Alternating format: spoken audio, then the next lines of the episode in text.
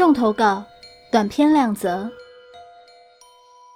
本故事是由听众 J.C. 所提供，谢谢您。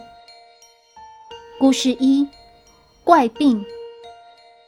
这是我大概国小一二年级的事。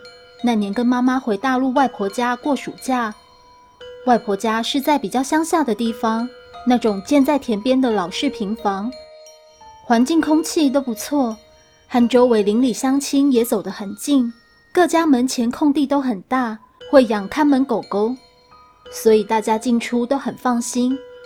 比较闷热的晚上，还会半开着门窗睡觉。记得那时有一位邻居叔叔。经常无故生重病，年纪也就四十来岁的样子，没什么长期病痛，但很奇怪，就是查不出病因。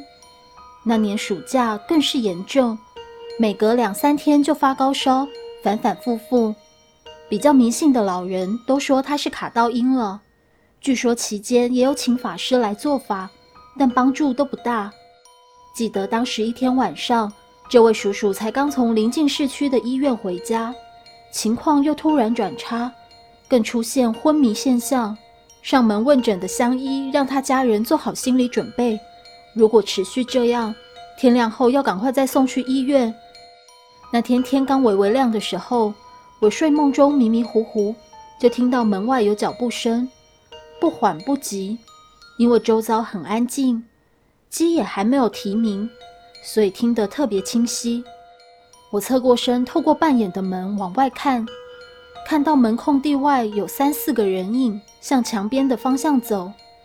之所以印象深刻，是他们的动作非常缓慢，而且是以一个接一个的排队方式走着。我好奇地坐起来，趴着窗户看，发现这几个都不是熟悉的邻居，而在他们身后离得比较远的地方。是邻居家的那位叔叔，以几乎一样的速度和姿势跟着走，看上去也不像是要送他去医院的样子。他们一直走到墙边狗窝的洞口前，然后一个个弯腰慢慢爬进去。记得那时候，我好奇又条件反射的喊了那位叔叔，然后他慢慢停止了动作。这时候，身后传来我妈的声音。你是在干嘛？天没亮就乱吵。然后依稀记得，门外鸡开始鸣叫，狗也跟着叫了起来。再看看窗外，那几个人，包括邻居叔叔都不见了。第二天天亮，叔叔送去医院，据说后来怪病就不治而愈了。还有一件事，就是当天邻居家狗狗生了五只小狗，其中有一只夭折了。故事二：巷子。接下来的故事发生在我上中学的时候。当时我们家住在香港深水埗，也就是比较多低下阶层市民居住的老城区。那时每周会在学校晚自习一两次。冬天的某个晚上，我上完晚自习，吃完宵夜，到家附近的时候已经十点多、十一点。附近晚上人烟比较稀少。加上天气又冷，那街更是没什么人。香港的小街道有很多小巷子，台湾听众未必熟悉，我附上几张类似的照片以提供参考。就在我经过其中一条小巷子的时候，耳边听见啪啪啪的声音。当时我还戴着耳机听歌，但是依旧能够听得到，于是很自然地转头看了看。只见巷子中间有个小孩，离我大概二十米左右吧。